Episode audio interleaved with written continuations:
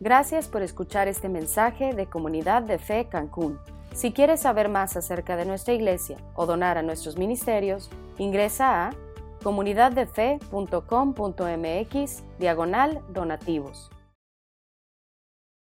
Vamos a empezar dándole gracias a Dios, vamos a orar y empezamos nuestro mensaje. Padre Santo, em, te damos tantas gracias Señor por este año que comienza, esta década nueva que se abre enfrente de nosotros. Te damos gracias por eh, cada una de las cosas que sucedieron eh, en esta década que terminó. Eh, sabemos, Señor, que la vida es siempre una combinación de, de, cimas y de valles, pero que la combinación siempre la utiliza, Señor, para tus planes. Así es de que te agradecemos por todo lo que ha sucedido y queremos poner en tus manos a esta tu iglesia para esta década que comienza, Señor. Que seas tú quien nos dirija, tú el que nos dé luz para caminar bajo ella que sean siempre tus planes los que perseguimos, Señor, y tu gloria. Eh, estoy emocionado, Señor, con, este nuevo comienzo. Eh, eh, llénanos de tu espíritu, danos fortaleza, sabiduría, guíanos tú, Padre. Nos ponemos en tus manos en el poderoso nombre de tu Hijo Jesucristo. Amén. Bien, miren, cuando iniciamos la iglesia, unos meses antes, a finales del 2001, eh, les he platicado muchas veces, ¿no? Estábamos sentados en, esa sala, en la sala de los Shook, de Mark y Laura Shook, nuestros pastores de Houston. Eh, estábamos eh, Karina, estaba Laura, Mark, Doug Miller y su esposa Darla y yo. Y, estábamos ahí orando y preguntándonos cómo quería Dios que hiciéramos esta iglesia, cómo quería que, la, que, se formara y que hiciera qué. Y entonces empezamos a estudiar muchos pasajes de la Biblia y, normalmente cuando estás pensando en, este tipo de cosas, pues la Biblia invariablemente te lleva a ciertos pasajes. Uno de esos pasajes es el que les puse en su programa, Hechos 2, versículos 42-47. Eh, ese capítulo 2 de Hechos eh, nos da un, vistazo a lo que la iglesia debería de ser. De hecho, ese es el momento históricamente en donde la iglesia estuvo mejor en la historia de la iglesia. Y eso es lo que nos da a nosotros una visión de lo que la iglesia debe de ser. Dice así, eh, refiriéndose a la iglesia, dice, se mantenían firmes en la enseñanza de los apóstoles, en la comunión, en el partimiento del pan y en la oración. Todos estaban asombrados por los muchos prodigios y señales que realizaban los apóstoles. Todos los creyentes estaban juntos y tenían todo en común vendían sus propiedades y posiciones y compartían sus bienes entre sí según la necesidad de cada uno. No dejaban de reunirse en el templo ni un solo día. De casa en casa partían el pan y compartían la comida con alegría y generosidad, alabando a Dios y disfrutando de la estimación general del pueblo. Y cada día el Señor añadía al grupo los que iban siendo salvos. Bien, eh, eh, esa imagen de la iglesia es una cosa impactante. ¿eh? tristemente no es como la mayor parte de la gente experimenta la iglesia. Y miren, el, impacto de esta escena es todavía más fuerte cuando lo pones dentro del contexto en donde esta iglesia estaba. Porque aquí no estamos hablando de un grupo de gente que eran muy prósperos, tenían dinero de más y entonces les sobraba para ayudarse mutuamente. Estamos hablando de un momento en donde la gente casi toda era pobre. En esa época había un numerito de gente con mucho dinero y un montón de gente pobre y la iglesia estaba formada por gente que casi no tenía nada y aparte el, imperio romano les robaba casi la mitad de su dinero en impuestos. Entonces esta gente dice, están dando hasta, incluyendo cuando les duele, pero no se preocupan porque todos están haciendo lo mismo y saben que si ellos van a estar en problemas, alguien más los va a ayudar. Entonces tienen una sensación de comunidad, de gratitud, de gozo en la iglesia, que, tristemente no es común, ni es, ha sido común durante muchos, muchos siglos, ¿ok? Ah, ahora, eh, cuando nosotros empezamos la iglesia, esa era nuestra visión. Eso es lo que queríamos lograr. Entonces, eh, Mark Shook, que, era el pastor de, los servicios en inglés, puso la visión y dijimos, ok, lo vamos a seguir, ¿no? si conocen la historia de la iglesia, Tres meses después, la familia Shook, por diferentes razones, tuvieron que regresarse a Estados Unidos. Así es de que durante muchos años, pues, Karina y yo, junto con la gente que estábamos aquí, trabajamos haciendo lo mejor que podíamos con lo que sabíamos. Eh, años después eh, nos reconectamos con los Shook. ¿ah? Nos fuimos, Karina y yo vivimos allá aproximadamente un año y medio, ¿ah? aprendimos muchas cosas. Y entonces cuando regresamos, fíjense, eh, hace exactamente 10 años, el primer mensaje en enero del año 2010, eh, antes de ese mes nos, sentamos a recapacitar. Y entonces nos preguntamos, ¿en dónde estamos? Y, en dónde queríamos estar, ¿no? ¿Qué, tan lejos estamos de lo que estábamos tratando de hacer. Entonces nos dimos cuenta que no estábamos muy cerca y nos dimos cuenta que la necesidad más grande que teníamos era la de orar. Estábamos orando con, la esperanza de que Dios nos ayudara a trabajar en nuestros corazones para que Comunidad de Fe se convirtiera en una familia bíblica y yo estaba convencido que eso solamente puede ser el resultado del crecimiento espiritual de sus miembros. Entonces, con eso en mente, compartí con la iglesia en ese momento, ese primer domingo de enero del 2010, una serie de oraciones ¿ah? que, le pedí a la iglesia que oráramos juntos y entonces empezamos a orar. Y entonces empezó a haber un crecimiento maravilloso, no, numérico, sino espiritual en muchos miembros de la iglesia. Después eh, crecimos en número, de hecho llegó un momento en donde lo que nos detenía eran las paredes cuando estábamos en el hotel B2B. ¿ah? Y, con la construcción de, este edificio, la iglesia ahora sí tuvo una explosión numérica, ¿no? somos eh, eh, el doble de lo que éramos hace un año y medio. Pero entonces, precisamente por eso, cuando me pongo a analizar la situación en la que estamos, me doy cuenta de lo mucho que necesitamos avanzar otra vez en crecimiento espiritual. Necesitamos crecer todos en, crecimiento espiritual, madurar más o menos en forma pareja, porque tenemos áreas en donde la gente está creciendo y áreas en donde no. Entonces, lo que voy a hacer es voy a compartir con ustedes las oraciones que oramos hace 10 años y les voy a pedir a todos que las mantengan con ustedes para que estemos orando, pidiéndole a Dios, porque yo estoy convencido que si estas oraciones permean en tu corazón lo que significan y Dios las responde para los miembros de nuestra iglesia, esta iglesia va a tener un impacto impresionante eh, en esta ciudad y en el mundo. Entonces, vamos a analizar estas oraciones, las voy a, exponer y luego a explicar. Número uno, primera oración, que nos demos cuenta que el problema más grave del mundo no son simples faltas morales, sino falta de honrar a Dios.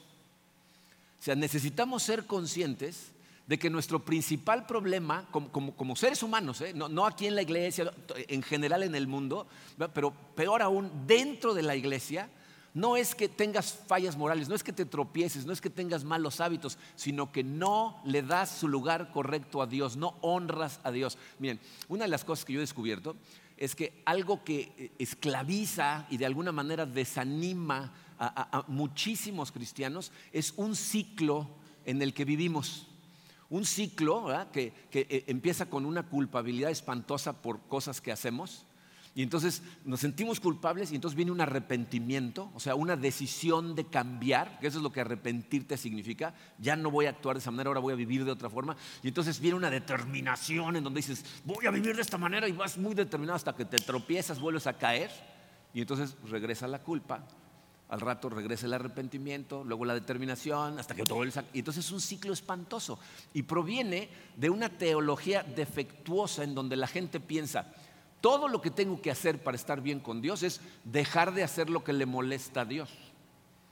Si yo dejo de hacer ciertas cosas, entonces ya voy a estar bien con Dios. Entonces pienso, si dejo de fumar, si dejo de tomar, si dejo de decir groserías, si dejo de decir mentiras, si dejo de ver películas que sé que no debo de ver, entonces voy a estar bien con Dios. Y convertimos nuestro caminar con Dios en una lucha de fuerza de voluntad. Pero cuando tu caminar con Dios no es más que una lucha de fuerza de voluntad, el resultado nada más puede ser una de dos cosas.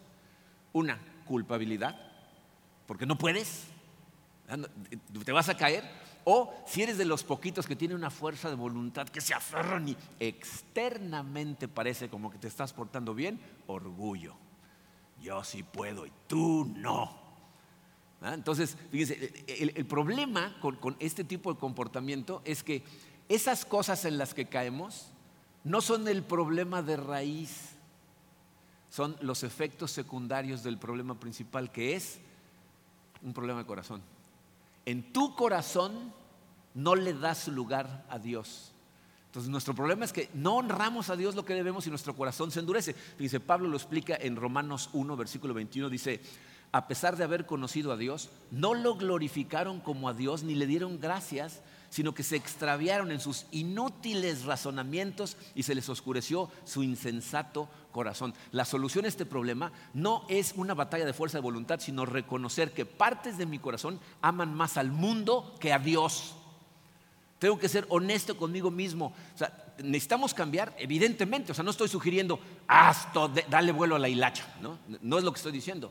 Lo que estoy diciendo es que cuando tú te entregas en la adoración de Dios, te pones en el lugar en donde Él te puede transformar y viene un cambio de adentro hacia afuera cuando tu corazón le pertenece a Él.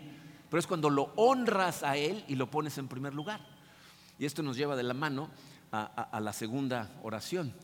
mi oración es que, que lo pongas en primer lugar, pero fíjate lo que dice la segunda, que entendamos que la disciplina rara vez produce amor, pero el amor siempre produce disciplina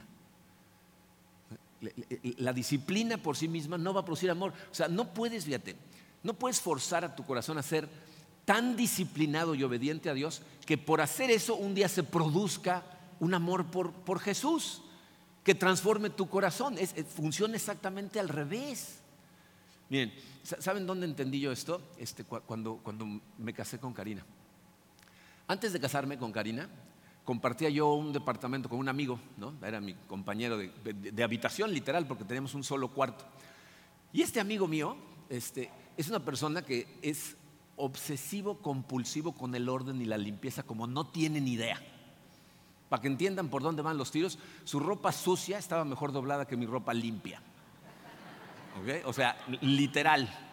Tenía las camisas colgadas por orden de color, de la más clara a la más oscura sus zapatos, o sea, e-, era un increíble. Y yo, no, ¿ok? el otro lado del cuarto siempre era un tiradero que se iba acumulando poco a poco y de vez en cuando veía yo el orden de su cuarto, medio ordenaba, ¿no? Nunca como le quedaba a él, pero era, era cíclico. Entonces, cuando me casé con Karina, aunque nuestra relación siempre ha sido relativamente buena, realmente también era cíclica en ese sentido. O sea, hacía yo cosas eh, eh, en la casa y por ella, pero las hacía porque yo pensé que las tenía que hacer. Era algo que tenía que hacer y entonces era cíclico porque de repente me cansaba de hacerlas, ¿no? que es el ciclo que les hablaba hace un rato, y, hasta que me... Entonces otra vez. Y, y entonces, fíjense, me di cuenta de la bendición de que entre Dios a ser el centro de tu relación. Porque en el momento en que conocimos a Dios y empezamos a dejarlo a Él ser el centro de nuestras vidas, yo empecé a ser libre para amarla como ella es y ella para amarme como yo soy. Entonces ella fue cada vez más ella y yo cada vez más yo en nuestra relación. ¿Ok?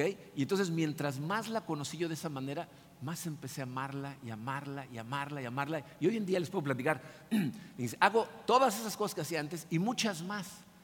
Pero ya no las hago porque tengo que hacerlas, sino porque la amo. ¿Me explico?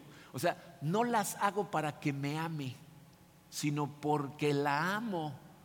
Y entonces soy libre para hacerlas y las hago con gusto. Y exactamente de la misma forma funciona con Dios. O sea, la gente que cree que se hace todo lo que tiene que hacer, un día se va a levantar sintiendo un amor irrepresible por Jesucristo, está equivocado porque es al revés. Es cuando te acercas a Dios, cuando conoces a Dios y no tienes más remedio que amarlo, ¿eh? porque Dios es un ser increíblemente hermoso. El, el ser más amable del universo es Dios, cuando realmente lo conoces a Él y entonces lo vas a amar. Y entonces lo vas a obedecer. Fíjense, Jesucristo lo dijo de una manera tan simple que la gente se la complica. Juan 14, 23 dice Jesús, el que me ama obedecerá mi palabra. Mi Padre lo amará y haremos nuestra morada en él. Pero dice, fíjense, de forma tan simple, el que me ama va a obedecer. Así de simple. Cuando me conozcas lo suficiente, cuando establezcas una relación conmigo de amor real, mientras más lo conozcas, más lo vas a amar y como producto de ese amor va a venir tu obediencia y tu transformación. Eso nos lleva a la tercera oración. Dice, le pido a Dios que nos demos cuenta que los hijos de Dios no están bajo su ira, sino bajo su misericordia. O sea, que seas consciente que desde que aceptaste a Cristo, tú no estás bajo la ira de Dios, sino bajo su misericordia.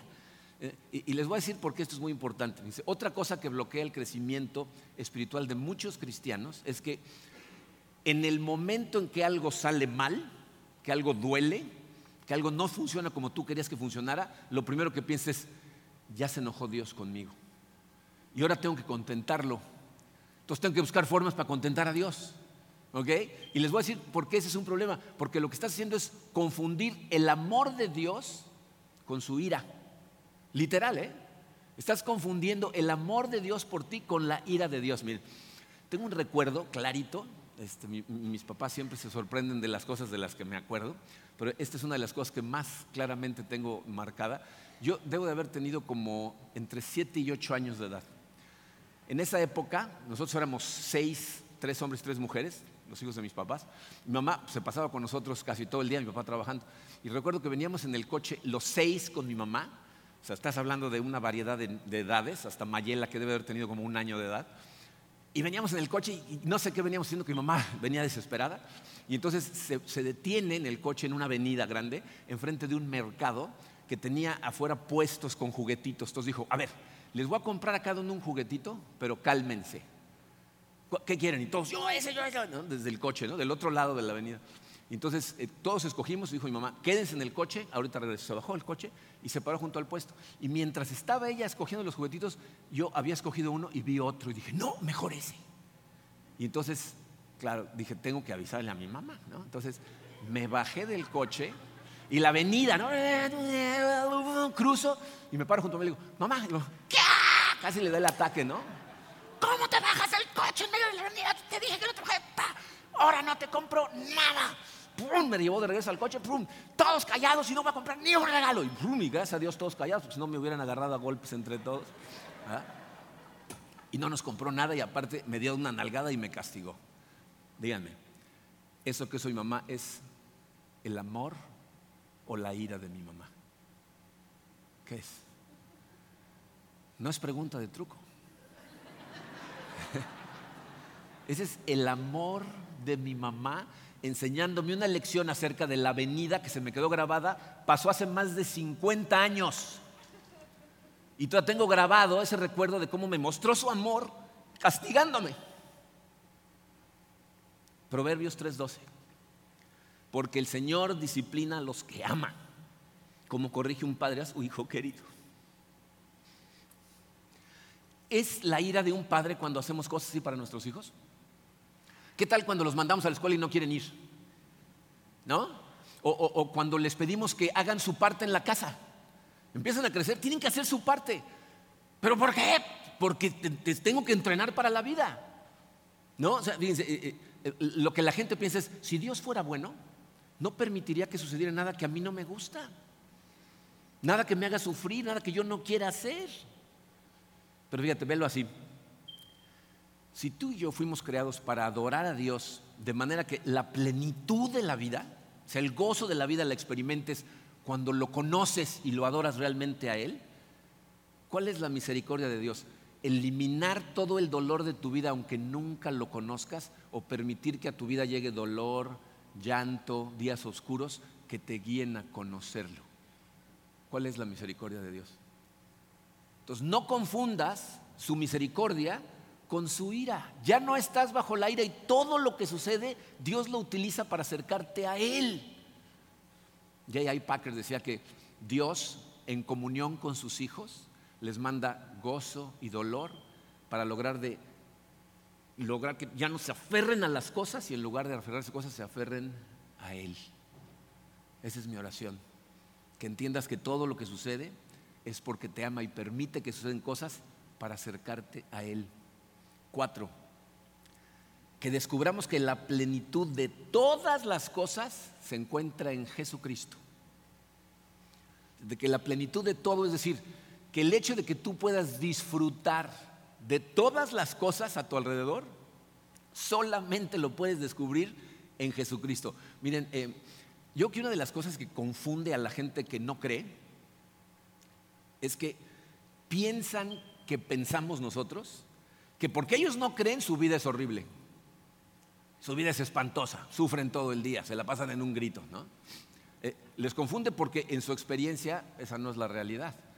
Y, claro, les confunde porque hay gente que predica esas cosas, ¿no? esa no es la verdad. O sea, ¿es posible disfrutar de tu vida sin tener a Cristo en ella? Puedes tener un buen matrimonio, llevarla bien con tus hijos, eh, que te vaya bien en tu trabajo, la respuesta es sí. De hecho, yo conozco gente que son excelentes esposos, excelentes padres, ¿no? que hacen su trabajo de forma honesta, ¿no? pero no tienen a Cristo en su corazón. Entonces, ¿puedes tener una buena vida? Sí. Te voy a decir lo que no puedes. no puedes disfrutar la verdadera plenitud de todas las cosas si no tienes a Cristo en tu corazón. O sea, la plenitud como, Dios la diseñó para que la disfrutaras. ¿Por qué?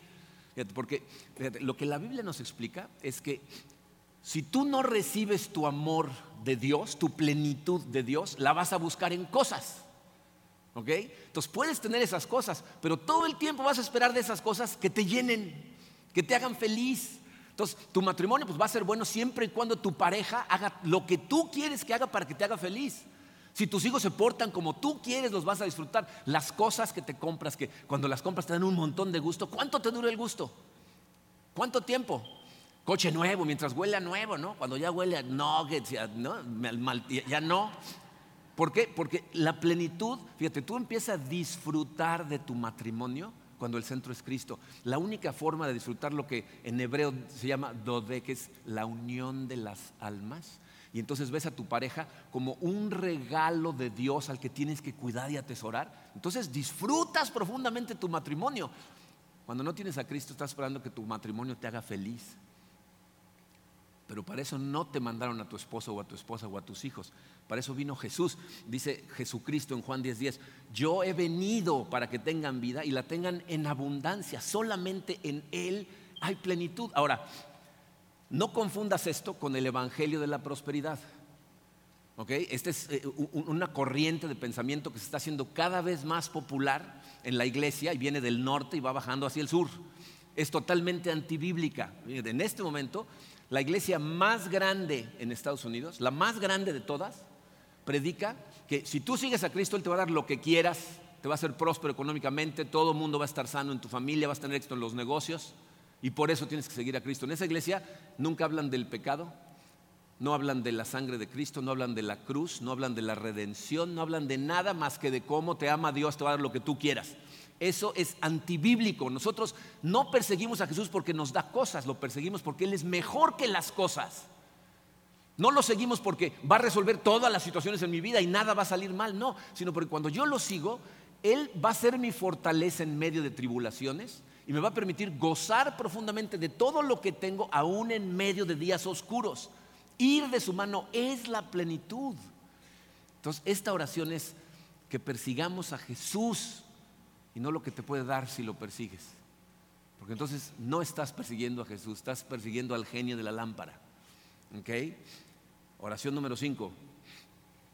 Que experimentemos un descontento respecto a donde se encuentra nuestra vida espiritual y que surja una esperanza de dónde podría estar esa vida espiritual. Miren, eh, es una de las cosas que yo creo que más nos frustra, que el sentimiento más común en la vida de un cristiano que verdaderamente está haciendo un esfuerzo por crecer es que mientras más conocemos y más crecemos nos damos cuenta de cuánto nos falta por crecer. Y entonces te empieza a frustrar, es que tengo una sensación de que no puedo. Me acuerdo cuando le dije eso a Terry Hendricks, aquel pastor que me discipuló hace muchos años, dije, es que siempre siento una necesidad de que no sé lo suficiente y necesito algo más. Me dice, excelente. Ahí es donde tienes que estar. Me dijo, tienes que tener todo el tiempo la sensación de que necesitas depender de Dios. Ahora, te voy a decir por qué esto es un peligro. Porque hay iglesias en donde, dependiendo del tipo de iglesia que es, aprovechan esa sensación de que necesitas algo más para tratar de venderte su idea de cómo debe ser la iglesia. Dependiendo de qué tipo de iglesia, ¿no? Si son iglesias, por ejemplo, que creen mucho en el discipulado, entonces te dicen, no, es que tu problema es que no estás discipulado. Si siguieras este discipulado, entonces crecerías espiritualmente a toda velocidad y estarías perfectamente bien. A lo mejor son iglesias misioneras, y entonces te dicen, no, no, no, no, lo que necesitas es ir a misiones. Es que no has sido de misiones, por eso no creces. si tan solo hicieras eso. Hay iglesias en donde creen en los dones del Espíritu Santo y dicen, no, no, no, es que cuando hables en lenguas, el día que hables, dices una cosa así y, y, ya te vas a sentir del otro lado del Espíritu, te va a llenar, vas a flotar por el cuarto, ¿no? La realidad es que necesitas todo. Necesitas discipularte, necesitas, eres un misionero. Necesitas utilizar los dones que da el Espíritu Santo, pero la que la Biblia nos enseña es que esto es una santificación progresiva, es decir, no termina. Vas a seguir en crecimiento y siempre vas a tener hambre de más. Miren, lean el Nuevo Testamento a Pablo, el hombre al que más revelación le dio Jesucristo y que todo el tiempo está diciendo, necesito saber más, sentirte más, estar más cerca de ti. Pablo, En el Antiguo Testamento les puse aquí a David, Salmo 42, versículo 1, cual siervo jadeante en busca de agua, así te busca, oh Dios, todo mi ser. Hambre de Dios. Miren, aquí las trampas son dos. Una, que llegue un momento en donde estés contento con donde estás espiritualmente. Ese es un riesgo, cuando dices, ya llegué, ya sé todo lo que tengo que saber, entonces ya ahora me voy a dedicar a enseñarle a otros, porque yo ya sé. Abres la Biblia y dices, mm, sí, esto ya lo leí, ¿no? Ya, ya, ya no lo necesito. Y entonces todo lo que haces es dar y dar y dar y nunca recibes. Te estancas. Esa es una trampa. Y la otra, que tu descontento no sea espiritual. Que empieza a enojarte. Porque, ¿Y por qué este vecino mira nada más qué coche se compró y este se porta re mal? ¿Por qué yo que me porto bien no me pasa lo mismo? ¿Y por qué este tiene este don y yo no? Entonces tu descontento no es con tu crecimiento espiritual, sino con las cosas del mundo. Y entonces vas a estar persiguiendo las cosas del mundo. Entonces mi oración es que Dios te, ayuda a, verdaderamente tener todo el tiempo más hambre de Él y que te quede claro que eso está bien, es sano, que quieras más y lo persigas más. ¿Ok? Número 6, que va de la mano con el anterior, que desarrollemos un gusto por la verdad aún cuando sea difícil. En esta oración eh, la tenemos que dividir en dos partes. Primero, quiero que le pidamos todos a Dios que nos dé un increíble apetito por su palabra, porque su palabra es la verdad. Jesucristo nos dijo en Juan 17, 17, santifícalos en la verdad, tu palabra es la verdad. Entonces, que, que, Dios nos dé un hambre por su palabra y que se convierta en lo más importante para nosotros. Miren, aquí en la iglesia podemos hacer muchas cosas. Venimos, cantamos, servimos, nos amamos, nos apoyamos, etc. Pero sin la palabra de Dios, fíjate, el problema con eso es que por eso la gente no conoce a Dios. Porque no estudiamos a profundidad su palabra. Entonces conocemos partes de Dios y luego las otras partes nos las inventamos nosotros. Y queremos ir a alabar a Dios alabándolo por cosas que no tiene, que no son de Él, que así no es. Imagínense ustedes, perdone, Karina tiene ojos verdes. Imagínense si desde aquí arriba nos dijera, lo primero que me atrajo a Karina fueron sus ojos azules. ¿Se imaginan qué pensaría Karina? Pensaría, este me voltea a ver cierra los ojos y está pensando en otra. ¿No? O sea, no se enamoró de mí. Y eso es lo mismo que queremos hacer con Dios. No te puedes relacionar con Él si no lo conoces profundamente, todo su carácter, a través del estudio de su palabra. Entonces, que Dios te dé hambre de conocer su palabra, de, tener su palabra en tu corazón. Pero la segunda parte es tan importante, aunque su palabra a veces sea difícil.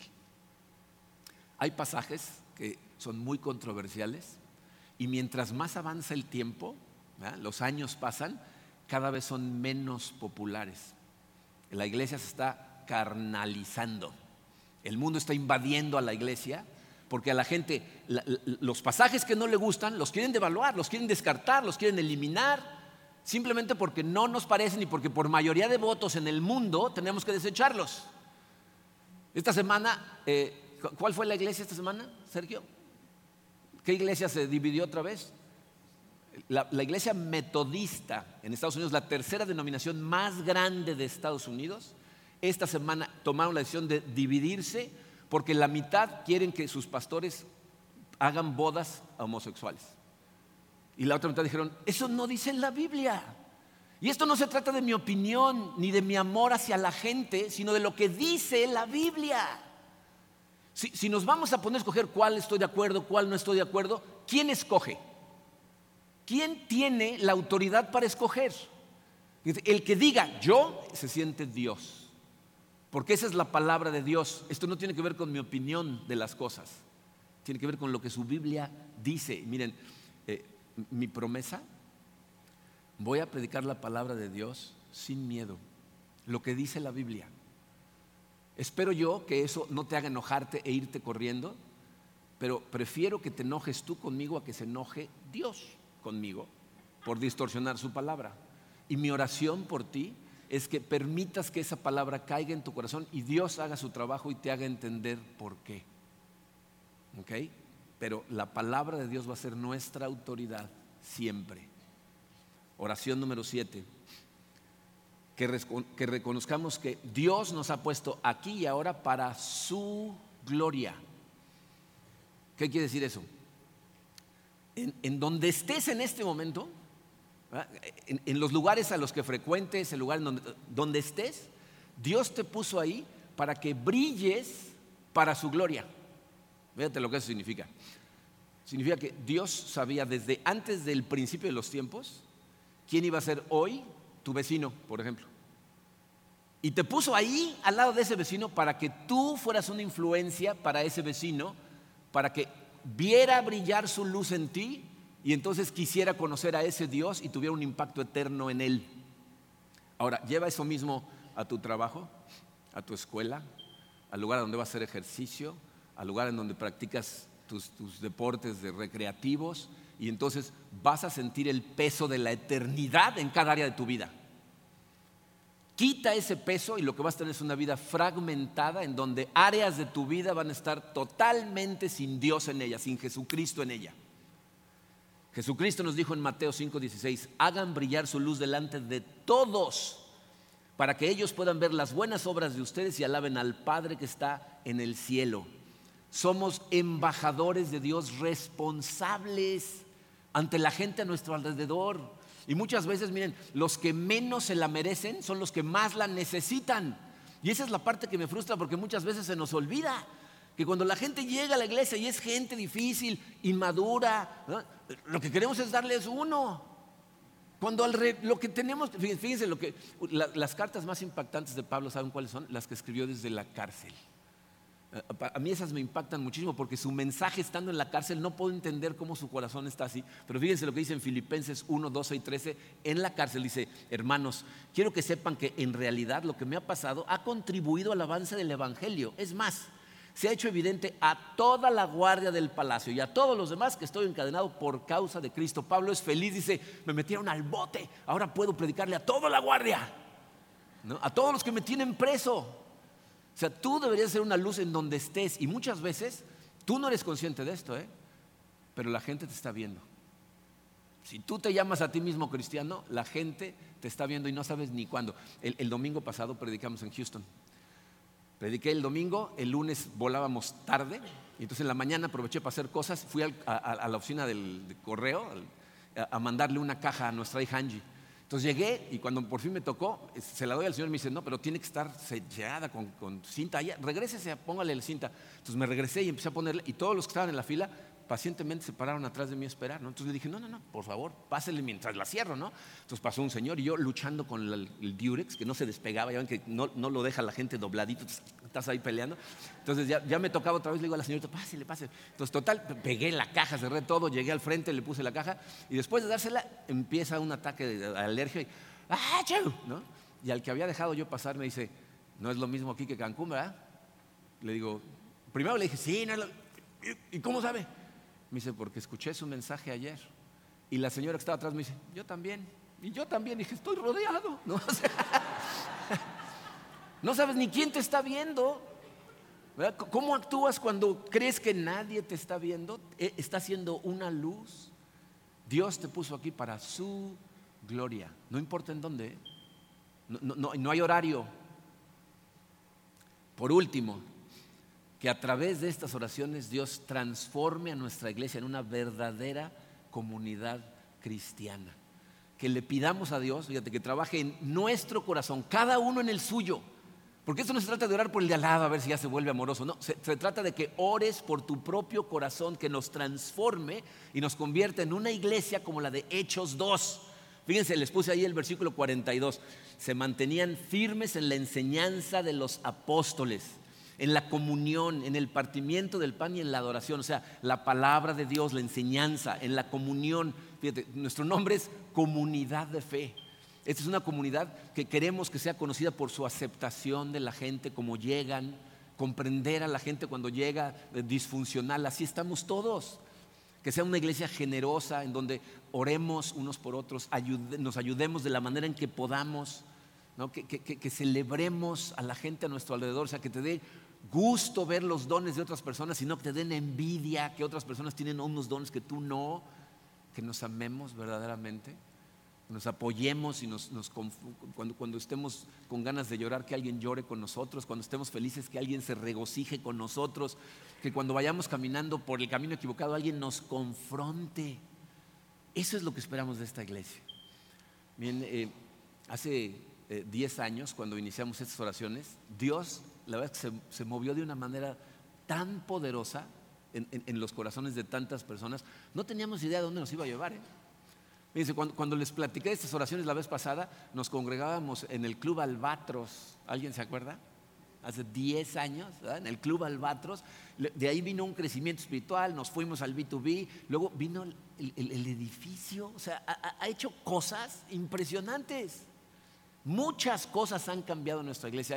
Hay, mucha gente que me dice que extrañan a la iglesia pequeñita. Cuando éramos poquitos y todas las familias se conocían y conocíamos a todos los niños. E, esto va a seguir cambiando. Vamos a seguir creciendo porque Dios quiere que alcancemos a las más personas posibles. Pero os voy a decir lo que no va a cambiar nunca. No va a cambiar nuestro corazón.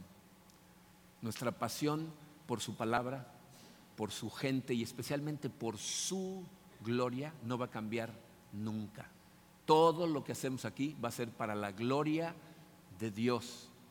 Yo estoy convencido que si nosotros hacemos nuestra parte, que es permanecer en Él, Él se encarga de lo demás. Al fin y al cabo, esta es su iglesia. Mi, mi esperanza, mi oración es que te unas que le permitas trabajar en tu corazón para que seas parte del movimiento de lo que va a pasar en los siguientes 10 años, que en 10 años no tenemos idea, si es que llegamos, a dónde nos va a llevar, pero que nos lleve juntos. Vamos a orar. Padre, eh, te damos tantas gracias, Señor, por esta iglesia porque tú tomaste la decisión de crear esta iglesia antes de que naciera ninguno de los que estamos aquí, Señor. Eh, te pedimos por estas ocho cosas, Señor, que nos ayudes a honrarte como el número uno en nuestra vida, en nuestro corazón, que seas tú la razón por la que hacemos todo lo que hacemos. Te pido que nos ayudes a cada uno de los que estamos aquí, porque tu palabra nos dice que esto viene de ti, Señor. El que corramos a ti para tener una relación de amor profundo, un amor transformador, Padre, para que vivamos la vida cada vez de una mejor forma, pero por amor a ti. Te damos gracias, Señor, por habernos adoptado como hijos tuyos, ser parte de tu familia y poder disfrutar ahora de tu misericordia, aunque a veces esa misericordia se vea en forma de disciplina, Señor. Ayúdanos a recibir tanto tu disciplina como las cosas que nos hacen alegrarnos de la misma manera y reconocerlas por lo que son intentos tuyos por acercarnos más a ti. Ayúdanos, Señor, a descubrir la plenitud de todas las cosas en tu Hijo Jesucristo. Que veamos las cosas que tenemos alrededor con agradecimiento a Él, porque todo proviene de ti, todo absolutamente existe por ti y para ti. Te damos gracias, Señor, porque sabemos que son regalos que tú nos das, pero ayúdanos a disfrutarte a ti y a los regalos en ti y no perseguir a los regalos nada más, Señor. Recuérdanos, Padre, que lo más importante es, tu palabra para nosotros, tu autoridad. Eh, que, nos dé e, e, esa hambre de saber cada vez más, de conocerte al 100%. Te pido, Señor, que mientras avanzamos, seamos conscientes de que somos tus ministros, de que tenemos que brillar para ti en todas las áreas de nuestra vida, que recordemos que no hay un momento en donde tú no estás presente y debemos de brillar con esa luz en todo momento. Transforma esta tu iglesia, Señor, te lo pedimos. Haznos una comunidad como la que tú diseñaste para tu iglesia. Ayúdanos a amarnos cada vez más, amándote a ti. Nos ponemos en tus manos y ponemos esta década que iniciamos el día de hoy totalmente en tus manos, en el poderoso nombre de tu Hijo Jesucristo.